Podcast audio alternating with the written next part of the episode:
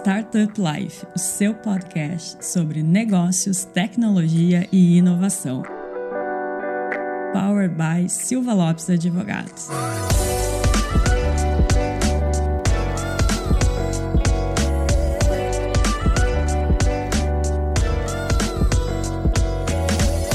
Galera, eu sou a Cristiane Serra e esse é mais um episódio do seu podcast Startup Life. E hoje eu tenho aqui comigo na bancada a Daniela, que estava desaparecida. Dani, bem-vinda de volta. Muito obrigada, Cris. Obrigada mais uma vez pelo convite, estar participando aqui desse programa, que é maravilhoso. Eu adoro, o meu preferido. Apareça mais, então, por favor. Sentimos a tua falta. Pode deixar. Hoje eu te escalei porque são dois temas que têm a ver muito contigo, né? Um que a gente está no mês da mulher, então a nossa participante do Minha Jornada do mês de março é uma empreendedora de destaque, muito destaque. Eu não sei nem se eu tô vestida adequadamente para receber ela, Dani. E outra é porque ela atua no setor financeiro, né? E você é uma das nossas especialistas aqui da casa do setor financeiro. Mas, Dani, conta pro pessoal quem está aqui conosco hoje. Bom, pessoal, hoje a gente vai apresentar a história e trajetória da Fernanda Ribeiro, que é cofundadora da Conta Black. Bem-vinda, Fernanda. Olá, meninas. Obrigada pelo convite. Tudo bem? Tudo certo. Então a gente vai passear um pouco, Fernanda, pela tua história.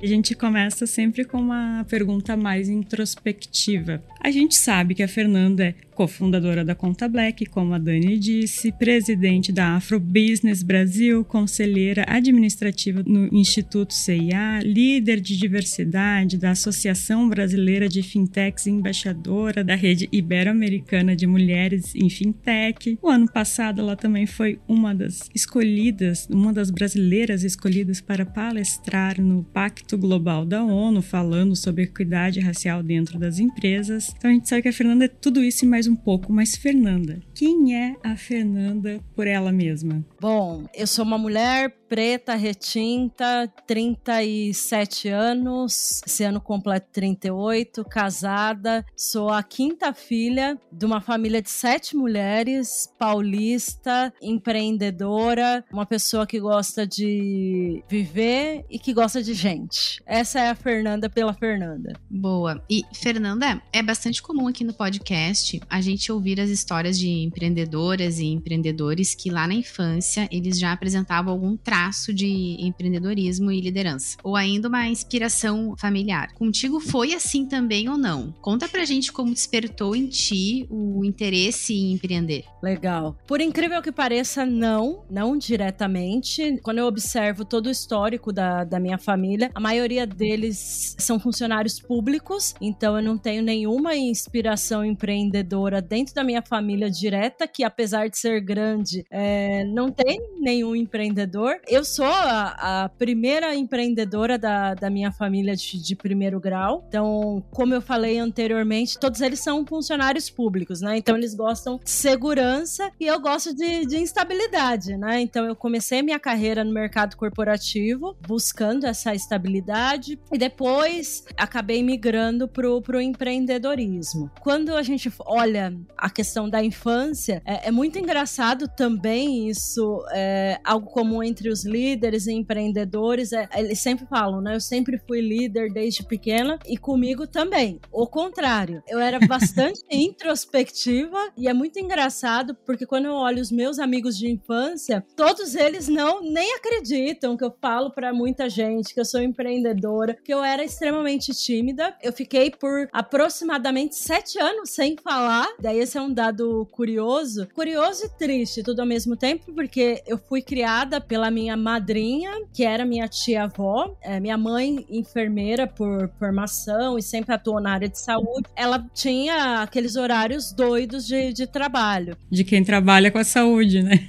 Exato. E eu sempre ficava com, com essa madrinha. Eis que, quando eu tinha aproximadamente uns 5, 6 anos, ela teve um, um infarto dentro de casa, eu e ela, e daí eu fiquei por um tempo muda, então eu não falava. Então, isso, obviamente, a gente tratou depois com, com terapia, mas por muito tempo eu fui uma pessoa super introspectiva. E daí, quando a gente fala sobre esse meu primeiro contato com empreendedorismo, foi quando eu estava buscando uma migração de carreira. Então, não é algo que vem da infância, não é algo que vem da família, foi algo que, que aconteceu, eu diria que naturalmente. E, Fernanda, antes da gente entrar propriamente na conta Black, nessa parte da Fernanda empreendedora, né? Conta pra gente então um pouco da tua trajetória. Tu passaste por várias empresas, né? Teve aí posições de destaque, de liderança. Conta pra gente como é que essa timidez toda virou em liderança e depois virou empreendedora. A minha trajetória pessoal é sempre muito curiosa porque ela é totalmente fora dos padrões, né? Eu sou turismóloga por formação e isso vem, obviamente, da influência do, do meu pai. E eu acho que é super legal eu contar isso. Meu pai era funcionário público na área de aviação. Então, um dos passeios de final de semana era levar as filhas para assistir pousos e decolagens. E isso me despertou esse, essa paixão pelo universo da, da aviação e todo aquele ecossistema. Naturalmente, quando eu fui me formar, né, escolher uma profissão, eu queria, obviamente, atuar né, nessa área de, de aviação e acabei me formando em turismo. A princípio, eu comecei a trabalhar na, na área de turismo em companhia aérea. Então, acho que é aí que foi o grande clique, né, para eu me descobrir mais, sair dessa introspecção, porque eu comecei atuando em companhia aérea na área comercial, né? Então, que a gente precisa falar. É, no mínimo falar. É, então, eu comecei atuando na área comercial e depois fui parando na, na área de, de comunicação. E daí, a partir daí, eu gosto muito, eu sou muito curiosa naturalmente, eu quis estudar, eu quis me aperfeiçoar e daí eu fiz uma pós-graduação na área de comunicação. Então, eu comecei, eh, trabalhei em grandes companhias aéreas, então comecei na área comercial, depois fui para a área de relacionamento, e daí fui entrando cada vez mais na área de comunicação, experiência do cliente, e isso foi fazendo, obviamente, subir os degraus da minha carreira corporativa. Até chegar em ter um time, e daí eu tinha que comunicar, tinha que fazer várias coisas, e, e acho que é aí que eu me descobri líder, me descobri comunicativa e, e, e me descobri, para além de tudo isso, intraempreendedora, porque eu gostava de, de desenvolver projetos dentro da, da própria empresa. É, isso também é uma coisa que a gente sempre bate nessa tecla do intraempreendedorismo, que muita gente acha que empreender é só abrir o seu negócio, né? E quando muitas vezes você pode empreender dentro da, da, da companhia que você está. E conta pra gente quais foram, assim, os principais desafios nessa área de liderança, como que foi, um pouco mais de como foi essa experiência e depois o que que te levou a empreender, quando que tu teve esse clique de opa, eu quero ter o meu negócio. Legal, acho que, assim, tem alguns desafios e eu vou listar alguns, é, mas acho que o principal deles foi liderar uma equipe tão jovem, né? Então, hoje eu tenho 37 anos e nessa época eu tô falando ali de alguns anos atrás. Então, é, o fato de ser uma mulher jovem, preta, liderando um time, já me propunha alguns desafios, né? Porque eu estava ali desafiando o status quo, né? Porque quando a gente olha para cima, principalmente quando a gente olha eh, para esse mercado de, de aviação, existem poucas referências de lideranças femininas, e daí quando a gente faz o recorte de, de raça, esse número é menor ainda. Então acho que esse foi um, um dos meus principais desafios, inclusive porque eu liderava pessoas mais velhas do que eu. Então acho que esse, esse primeiro contato com, com a liderança esse choque cultural foi o grande desafio desse processo. De resto, eu sempre gosto de dizer que depois que, que eu comecei a, a falar, é, e falar bastante, hoje em dia falo pelos cotovelos, nunca mais eu soltei da, da cara de pau, né? Então eu sempre digo que o não a gente sempre tem, a gente precisa correr atrás da humilhação. Mentira! a gente precisa. Mas é mais ou menos assim, né? Quem tá empreendendo. Não pare até se humilhar. Não a gente sempre tem, a gente tem que correr atrás do, do sim, né? E uma coisa que, que é super importante, eu sempre gostei de aprender com, com as outras pessoas, sempre além desse, desse conhecimento a, acadêmico, eu sempre gostei de aprender com, com quem fazia as mesmas coisas, é, aprender inclusive com quem era meu subordinado, porque é, é, eu acho que um grande ensinamento de vida é nunca pare de, de aprender. Então eu sempre fui curiosa e gostava de, vem cá, como que você faz isso daí? Me ensina, sabe? Então eu sempre é, tive cara de pau até para isso e até mesmo para identificar as coisas que eu não sabia fazer. Eu acho que isso é super importante também, do tipo, ah, ah eu não sei como faz isso, né? Então é, me explica, me, me fala sobre. Então acho que isso foi, acho que esses foram os principais desafios da liderança, mas eu sempre aprendi com cada um deles.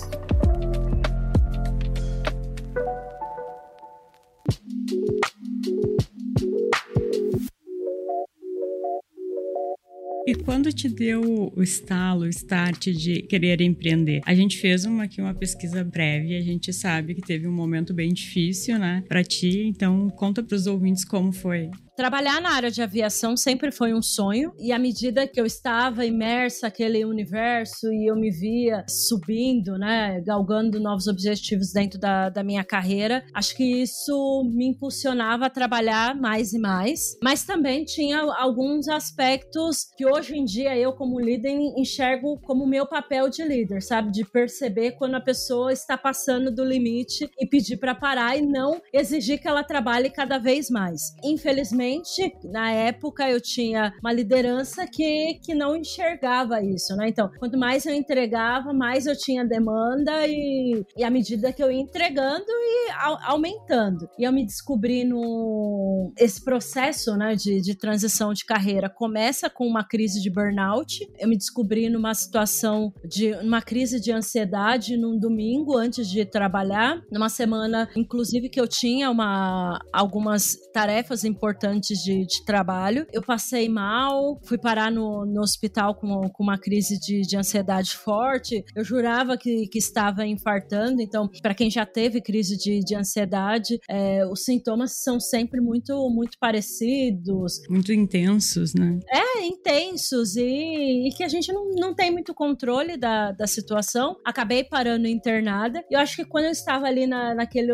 hospital, naquele momento de reflexão, porque daí passei passei por, por um check-up para entender o que, que eu tinha, né? Ali também foi um momento é que eu decidi que eu precisava mudar de carreira, sabe? Apesar de, de estar no processo de, de re, realização de sonho, eu entendi que aquele ciclo estava próximo ao fim. Quando eu saí do hospital, eu comecei a traçar um plano é, de fazer um ano sabático, porque eu, eu saí do hospital decidida sobre o que eu não queria fazer mais, então eu entendi entendi que aquela carreira, aquela empresa, aquela cultura era algo que eu não queria mais, mas eu comecei a planejar o, o, a transição. E daí passava por parar, né? Então, ter tempo ocioso, e, e ocioso em, no sentido mais amplo da palavra. Então, ocioso também para me, me autoconhecer, para eu conhecer outras coisas, para que eu pudesse aprender novas coisas. E assim foi. E daí tô contando tudo de uma maneira bem resumida. No meio do, do, do, meu ano sabático, que eu já tinha viajado, já tinha feito algumas coisas, eu conheci os outros dois fundadores da Afrobusiness. Então, meu primeiro empreendimento foi Afrobusiness, que era uma rede de empreendedores, intraempreendedores e profissionais liberais negros.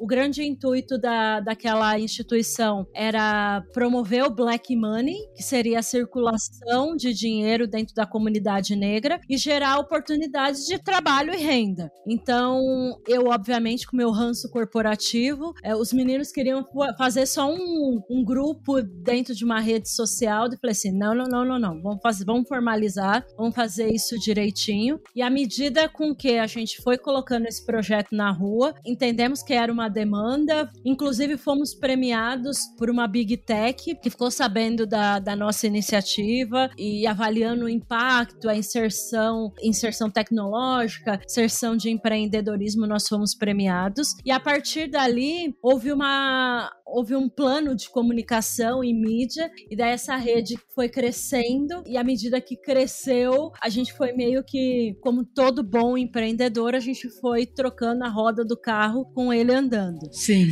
É, e assim nasceu a, a Afrobusiness. Um pouco depois é, nasceu a, a, conta Black, porque à medida que a gente convivia com esses empreendedores, nós começamos a perceber que haviam diversos gaps financeiros. Então, empreendedores que não tinham acesso a crédito, empreendedores que não tinham sequer a conta bancária, e daí a gente viu uma oportunidade de negócio, negócio mesmo, né? Então, negócio olhando para lucro, mas também olhando para impacto social, e daí a gente funda a conta Black, que hoje é um hub de produtos e serviços financeiros alocados numa conta digital e a gente oferta isso para empreendedores pretos e periféricos do Brasil inteiro. Fernanda, voltando ali quando tu comentou da realidade da tua família, que não tinha ninguém empreendedor, né? Eram todos funcionários públicos. Aí eu queria te perguntar assim, como que foi com a tua família quando tu decidiu empreender? O pessoal ficou, Fernanda, você tá doida? Como assim? Eu fiquei imaginando isso também.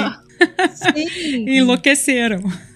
Literalmente. Porque quando eu tomei a decisão de pedir demissão, eu ainda nem sabia que queria empreender. Eu já era casada, obviamente, mas quando eu fui falar com, com a minha família, todos eles acharam uma loucura. Como que você vai sair de um emprego estável? Você tá ganhando bem? Tem um outro parênteses que é, que é até engraçado, porque como eu trabalhava na área de aviação, eu tinha acesso à concessão de passagens, né? Então, um dos benefícios era poder viajar com, acho que dava uns 90% de desconto. Então, tipo, era muito barato. Mas como você vai largar o benefício? Você sempre gostou de viajar, e daí e, e você vai largar tudo isso? Não, tenta repensar, tenta achar alguma alternativa para você continuar no, no trabalho. E, e sim, eu, quando eu me decido, eu sou ponta firme, literalmente. Mas não é uma decisão fácil, né, Fernanda? Não foi uma decisão fácil. Eu acho que por isso foi super importante envolver envolver também nesse processo um planejamento financeiro, porque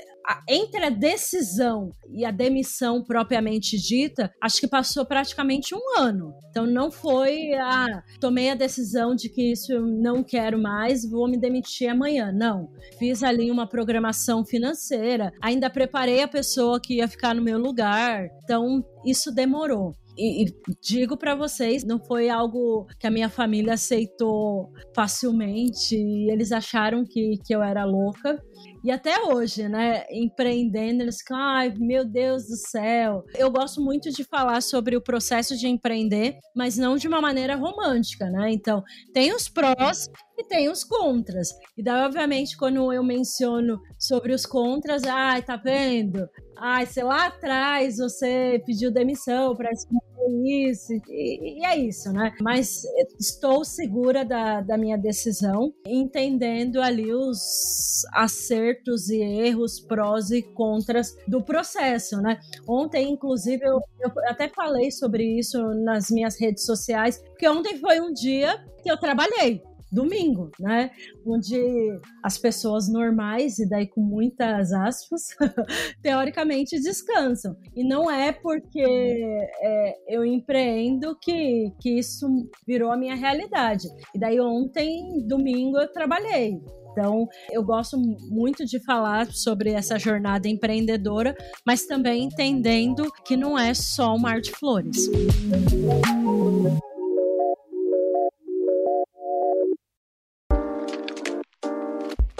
E, Fernanda, agora voltando de novo, falando sobre a conta Black, poderia compartilhar com a gente, assim, os principais marcos e, e desafios? Ah, eu acho que tem alguns marcos da conta Black. Eu gosto, primeiro deles, acho que, que é a nossa primeira venda. Então, né, para todo empreendedor, a primeira venda é sempre um marco importante para a gente, não foi diferente. Nós lançamos a, a conta Black dentro de um jantar da, da Afrobusiness. Era um jantar para 100 empreendedores. E daí a gente apresentou o que seria a, a conta Black. É, e, e, o intuito também era ter, usar ali aqueles momentos para apresentar o que seria o nosso MVP. Obviamente, como bom empreendedor e principalmente da área financeira, a gente já tinha um cálculo em mente. Ah, se 5% da galera aderir, já vai ser legal e já vai ser importante, então já vai validar a nossa primeira hipótese e, e tudo mais. E daí eu acho que foi super legal, porque no primeiro dia, esse jantar era para 100 pessoas, o marketing boca a boca fez com que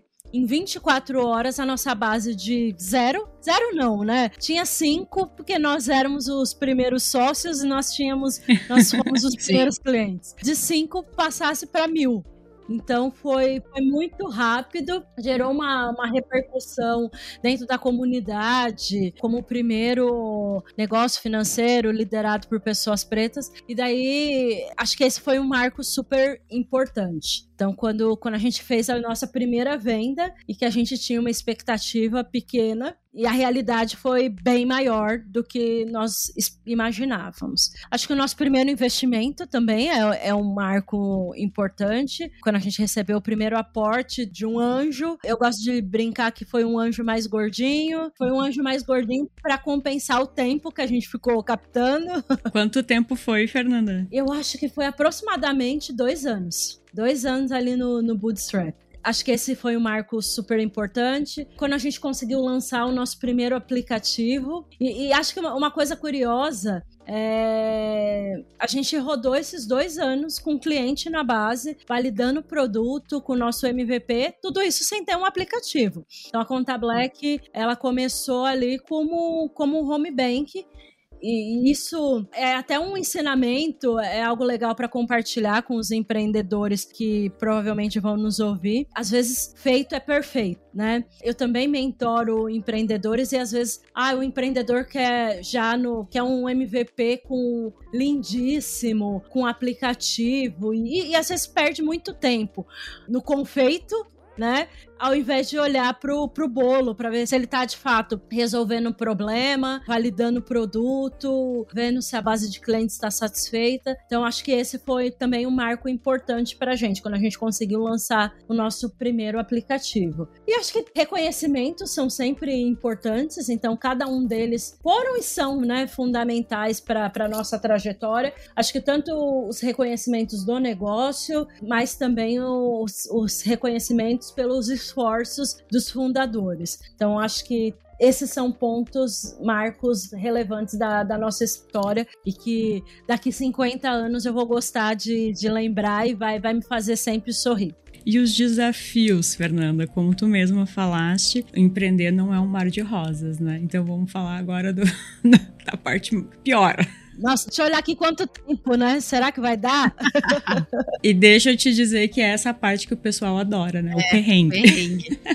Nossa, ó, eu, eu vou começar os perrengues por ordem cronológica, tá? tá. É, eles nunca acabam. Acho que o, o nosso primeiro perrengue. E, e, eu gosto também de ver o perrengue como uma oportunidade de, de aprendizado. Acho que o primeiro perrengue foi a questão de sócios. A gente fundou a Conta Black com sete sócios. E daí imagina, né? Tinha muito mais cacique do que índio. Então, Sim. E isso foi um ponto que nos trouxe bastante perrengues, porque todo mundo queria ser chefe, né? Então não era todo mundo que tinha a disposição de entender como essa jornada é empreendedora, né? Porque ao mesmo tempo você está conversando com o investidor, você está num grande palco, você está recebendo um reconhecimento, mas se precisar, você tem que entender que você pode servir cafezinho e limpar o chão do escritório. Então, acho que esse processo de empreender e de escolha de sócios foi ali um perrengue e, e, que foi, foi, foi, desafiador, sabe? Então, tinha muito desentendimento exatamente por conta disso. E eu acho que, que o aprendizado que eu sempre falo para os empreendedores que estão ao, ao meu redor é: primeiro, tenha acordos muito bem documentados a Dani tá aí vai vai falar sobre o famigerado acordo de sócios, né? Sim. né? Então, documente isso.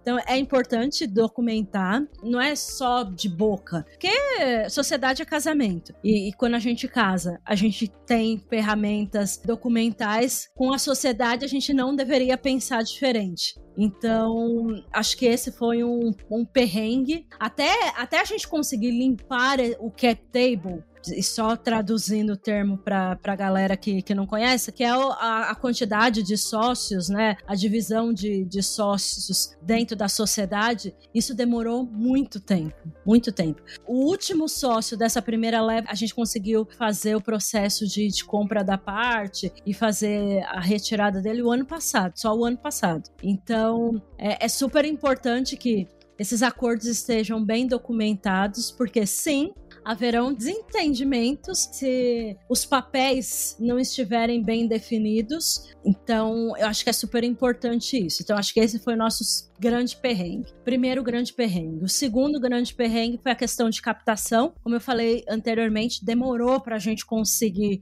chegar, ter acesso a crédito, né? E, e crédito no sentido de, da, da captação de, de recursos. É, por ser uma startup que o mercado e os venture capitals enxergam como uma startup de nicho, e daí esse é um, um desafio maior, para além das camadas sociais, estruturais também. E eu gosto de, de, de trazer dados para não ter a, ju a, justificativa que de repente isso seja mimimi, tá? As startups lideradas por pessoas negras e as lideradas por mulheres, elas têm menos acesso a, aos venture capitals, então existem diversos dados que falam sobre isso. É, os negócios liderados por negros, eles têm quatro vezes menos né, acesso a crédito comparado aos negócios liderados por pessoas brancas exatamente nas mesmas condições. E daí a, a captação para a gente foi um grande perrengue, foi um desafio é, gigantesco e que inclusive é, motivava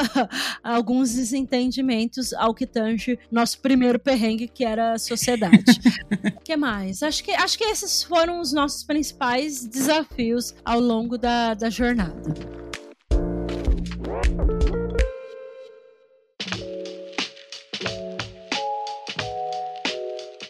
E, Fernanda, hoje então você atua focada na inclusão financeira e profissional da população negra. Seja por meio da conta Black, né, que busca democratizar os serviços financeiros, ou outras atividades como a Afrobusiness, que, como tu já comentou aqui, que é uma organização que tem o objetivo de integrar empreendedores e profissionais liberais pretos, né? Em que momento, assim, você percebeu que poderia influenciar outras pessoas e, e ajudá-las, né? E como que você lida com essa missão de ser uma referência para tantas outras pessoas? Bom, eu, eu, vou começar essa resposta de trás para frente. O, o, fator de, de ser uma referência, para mim, ainda é algo que, que me choca, literalmente falando. Sexta-feira, eu, eu, estava respondendo para um, um veículo e, e fizeram exatamente essa mesma pergunta. E eu falei: caramba, será que eu influencio alguém? Sim, sei que sim, porque eu recebo muito feedbacks de, de meninas pretas que atuam na, na área financeira, em especial, e, e elas falam: Meu, continua, porque isso é super importante. É, foi importante encontrar referências pretas nessa área, então eu acho que isso é legal, né? É legal me descobrir influenciando na jornada de outras pessoas, de meninas mais novas, assim como pessoas mais velhas abriram, né? Abriram esse, esse, esses espaços para que hoje eu pudesse falar e estar, né? Então, é, tem é, mulheres negras que empreenderam há, há, há, muito tempo atrás, mulheres negras que pautaram discussões sobre a inclusão de, de, de pessoas pretas dentro do, do, empreendedorismo. Então, acho que tudo isso é, é super importante, sabe? Então, eu gosto de olhar para o meu papel, que ainda que muitas vezes eu acho que é pequeno, mas é dentro do que eu consigo entregar influenciando na, na vida de outras meninas, mas também eu gosto de olhar para trás, né? Então, como pessoas comuns também me influenciaram é, e as ações delas influenciaram na, na minha carreira e na, na, minha trajetória, no meu empreendimento hoje. Sobre a atuação tanto de, de Afrobusiness, Afrobusiness hoje eu não, não estou mais atuando diretamente, eu atuo no, no conselho, eu sou presidente do, do conselho, é, mas é super legal ouvir a, a, as histórias de, de, empreendedores, sobretudo ouvir sobre como a, cada uma das iniciativas iniciativas de afrobusiness foram importantes para que esses negócios perdurassem. Então, um exemplo simples: na época da, da pandemia, a afrobusiness foi um veículo para transformar a realidade de empreendedores que não tinham dinheiro, né? Então, a gente entrou com, com conhecimento, a gente mobilizou a nossa rede para conseguir ajuda financeira para que esses negócios continuassem ativos enquanto eles estavam nesse, nesse processo de isolamento social. Então, acho que é, é, super importante a gente enxergar essas pequenas ações que a gente faz. E eu gosto de dizer que são sempre microações que geram grandes revoluções e, e transformações, né? E eu gosto sempre de fazer um parâmetro sobre os, os grandes movimentos sociais da história que começaram por pessoas comuns e foram pulverizando, né? Então, ah, eu como pessoa física vou influenciando outra pessoa física e outra e outra e outra e outra. E daí quando vê, isso é um movimento grande. E talvez até eu seja uma pessoa que tenha sido influenciada e que nem nem talvez esteja influenciando, né? É, mas eu, eu, eu gosto de, de me enxergar dentro desse ecossistema, entendendo que eu sempre posso entregar mais. Fernanda, tu falaste ali no início dessa resposta que tu acha que ainda é pequeno. Não é pequeno, não, viu? É, é gigante, é incrível o teu trabalho e com certeza influencia tanto meninas e mulheres negras e, e de todas as outras raças. E eu queria te fazer uma pergunta nesse sentido ainda. Até a gente já conversou sobre isso aqui no podcast, em um outro episódio sobre empreendedorismo feminino, que é a síndrome de impostora. Isso pega muito tout. Em nós mulheres, né? Por mais que a gente tenha hoje mais conhecimento, mais informações sobre isso, é algo ainda muito enraizado em nós mulheres. Nesse sentido, quando tu te olha assim como influenciadora, como referência para outras pessoas, para outras mulheres, isso pega também em ti essa, essa questão da síndrome da impostora? Chega a ser, tu, em algum momento tu pensa assim, nossa, mas é uma responsabilidade muito grande, será que eu dou conta? Sim, Sim, é, é muito engraçado que eu falo sobre. Sempre que eu vou falar dessa questão de, da síndrome da impostora, né? Daquelas vozes que, que dizem alguma coisa pra gente, eu, eu faço a, a metáfora do desenho animado, né? Que tem um anjinho e o diabinho. E quando a síndrome da, da impostora vai, vai me pegar, é exatamente esse é o funcionamento do, do, do meu cérebro, né? Então tem o diabinho que fala: Ah, mas será que você tá fazendo tudo isso? Mas ao mesmo mesmo tempo tem o meu anjinho, que ele é um pouco agressivo. Ele já, já, já vem com para de ser louca, né? Porque quando a gente observa a estrutura a qual é, nós estamos empreendendo, acho que todo dia acordar e seguir empreendendo, manter um CNPJ ativo, você é praticamente uma heroína. Então você está fazendo um esforço hercúleo. Daí, então, todas as vezes que a síndrome da, da impostora me bate, né? Ai, mas será que, que eu tô fazendo mesmo? Será que é, que é suficiente? Ao mesmo tempo, meu anjinho vem dar um chacoalhão.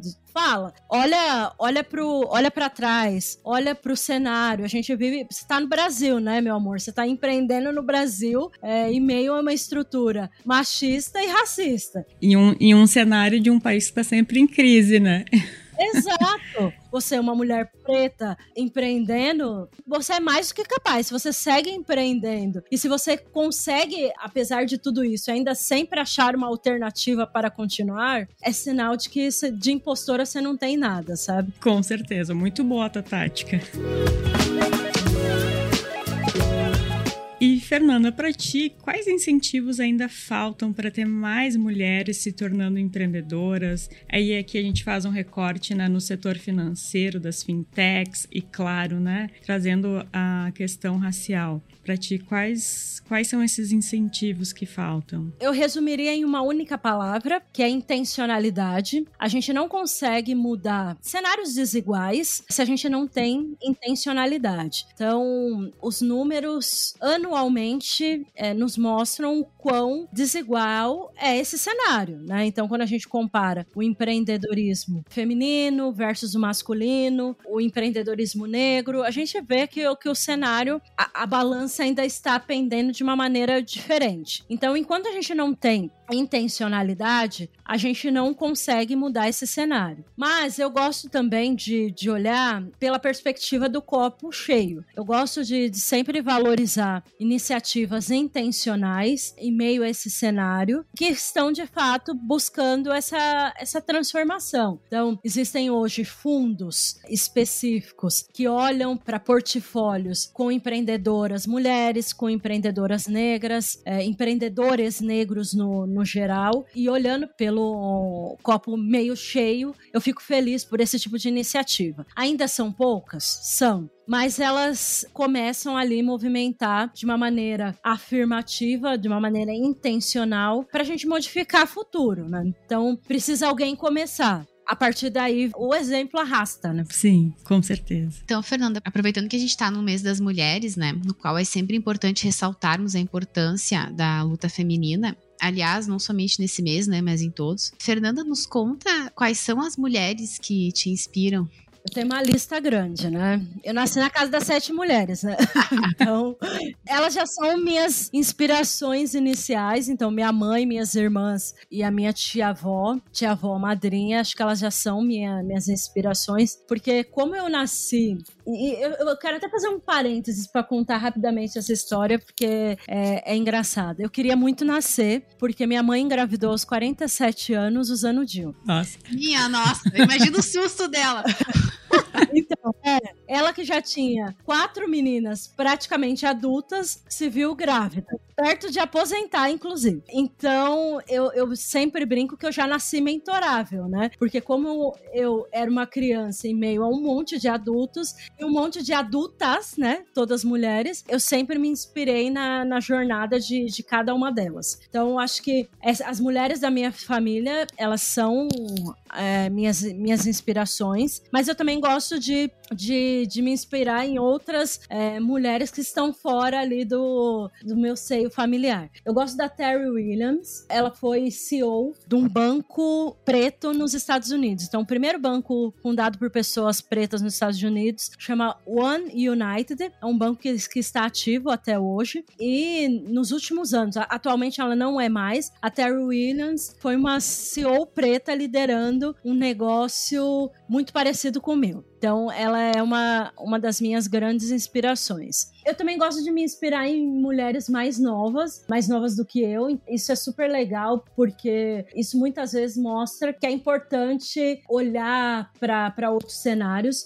E daí tem uma, uma pessoa que, inclusive, é, é minha amiga. Ela chama Laís Carvalho que ela é economista-chefe num grande banco de investimento. Então, a, a, jornada dela me, me inspira bastante. Eu gosto da Selma Moreira, que foi uma mulher que muito tempo liderou o Fundo Baobá, que é um fundo criado por pessoas pretas. Atualmente ela é, é vice-presidente de um banco de, de investimento também global. Então, a, elas, essas são as pessoas da área financeira que me inspiram. Mas como empreendedoras e líderes, tem outras também que me inspiram. Eu gosto muito da, da Cris Palmarca e tenho o privilégio de, de tê-la como mentora e tê-la participando da, da minha trajetória. Uma mulher na área de tecnologia que, que tem feito grandes transformações ao que tange de recorte de gênero e ela é uma pessoa muito generosa, então eu gosto muito dela. E por último, eu gosto da Paula Belízia, porque eu acho que ela tem um modelo de liderança muito parecido com o meu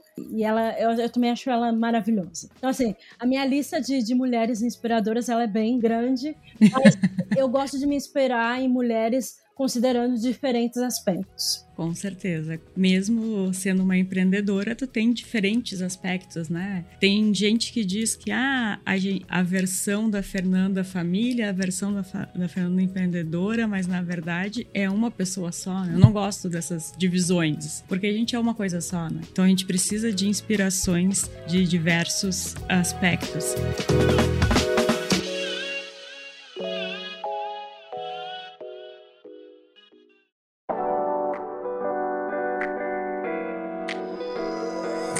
E com essas inspirações, Fernanda, a gente vai encerrando o nosso episódio. Queria te agradecer muito, foi muito inspirador também fazer esse passeio pela tua jornada e deixar aqui à disposição o espaço para tu deixar teus recados finais, dizer como é que o pessoal pode te encontrar nas redes, encontrar a Conta Black. Então, esse é o momento também que a gente brinca que é o momento do, do merchan, né? Então, tá liberado. Pois é, né? Ah, eu, eu gosto de fazer jabá. Isso aí, Bom, esse é o momento. Esse é o momento. Bom, eu queria agradecer pelo, pelo convite, pelo espaço, antes de, de mais nada. Parabenizá-las pela, pela iniciativa. Acho que é super importante a gente utilizar o nosso, nosso espaço para fazer o give back, né? Então, compartilhar coisas boas com, com outras pessoas. Então, por isso eu gostaria muito de, de agradecê-las pelo espaço. E daí, como, como eu acho que eu quero fazer o merchan de Conta Black. É, hoje a Conta Black é, ela é para todo mundo. Então é super importante é, ressaltar isso. Ela está disponível nos, nas principais plataformas, então o app está disponível tanto na Apple quanto na, no Google. E daí agora a gente tem um novo app que é o Conta Black 2.0. Então, por favor, baixem e utilizem. É, nas redes sociais da Conta Black, a gente está sempre como Conta Black. As minhas redes pessoais LinkedIn eu estou como Fernanda Ribeiro, Instagram, onde eu compartilho muitas as dores e delícias de, de empreender, eu estou como Leoa Fê. E mais uma vez, obrigada pelo espaço. A gente que agradece. E para facilitar, a gente vai deixar todos esses links que a Fernanda falou aqui na legenda do episódio. Então, vai ser bem mais fácil de encontrar tanto a Fernanda quanto a Conta Black. E Dani, obrigada pela companhia aqui nesse episódio. Eu Estávamos com saudade, volte mais vezes. Muito obrigada pelo convite, Cris. E Fernanda, muito obrigada por estar conosco aqui hoje, né? Nem a Cris comentou e compartilhar a tua história para mim foi muito inspirador. Gostei muito. Fernando, agora eu vou te contar um. um não é um, um, segredo, é um bastidor, na verdade. Quando a gente teve a confirmação que você ia gravar conosco, a gente ficou muito feliz. Porque a gente ah. já acompanhava a tua trajetória, a gente ficou, nossa! E a gente comentava aqui entre os colegas, todo mundo, uau, que legal! Então a gente tá em êxtase. somos entusiastas de fintechs, né? E ter uma mulher numa posição de, de destaque é muito importante para nós. Ai, obrigada, meninas. Obrigada mesmo. Fiquei muito feliz com, com o convite. Obrigada. E aos nossos ouvintes, muito obrigada também pela companhia em mais um episódio. E nos ouvimos e vemos no próximo.